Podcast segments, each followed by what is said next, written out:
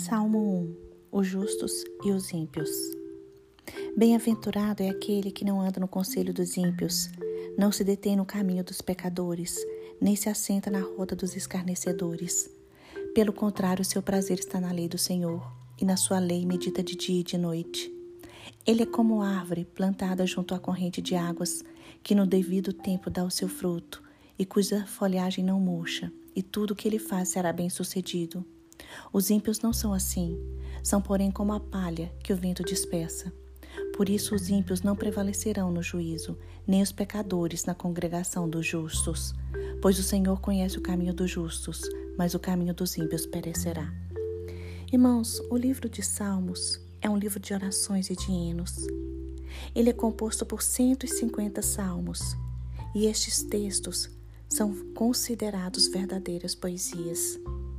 Os salmos devem ser orados com fé, pois eles nos aproximam mais do coração do Senhor.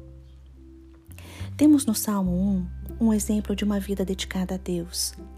É um salmo para o cristão viver, porque nele está escrito o caminho que temos que seguir para cumprir a vontade de Deus em nossas vidas. O escritor, de forma clara, demonstra como um ser humano deve se portar diante de Deus. O termo bem-aventurado quer dizer mais do que feliz, aquele que vai na contramão do pecado, aquele que vai na contramão de uma sociedade ímpia. Assim, aquele que realmente quer se aproximar de Deus deve fugir da aparência do maligno. A verdadeira felicidade da pessoa justa consiste em não andar segundo os conselhos dos ímpios, isto é, não andar segundo a vontade da pessoa que não crê em Deus, da pessoa pecadora, da pessoa desumana, porque os pensamentos dessas pessoas exaltam a vontade da carne e rejeitam o Espírito Santo. Não podemos nos deter no caminho dos pecadores.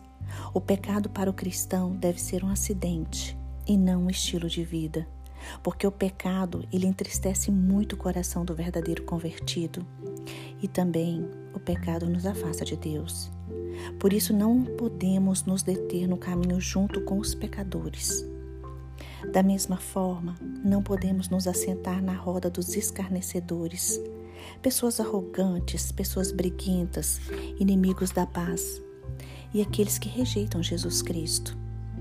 Assentar implica em estar à vontade no meio dos que não acreditam e dos que zombam de Deus. O justo tem o seu prazer na lei do Senhor e medita nesta lei de dia e de noite. O cristão, ele é gerado, guiado e nutrido pela palavra de Deus.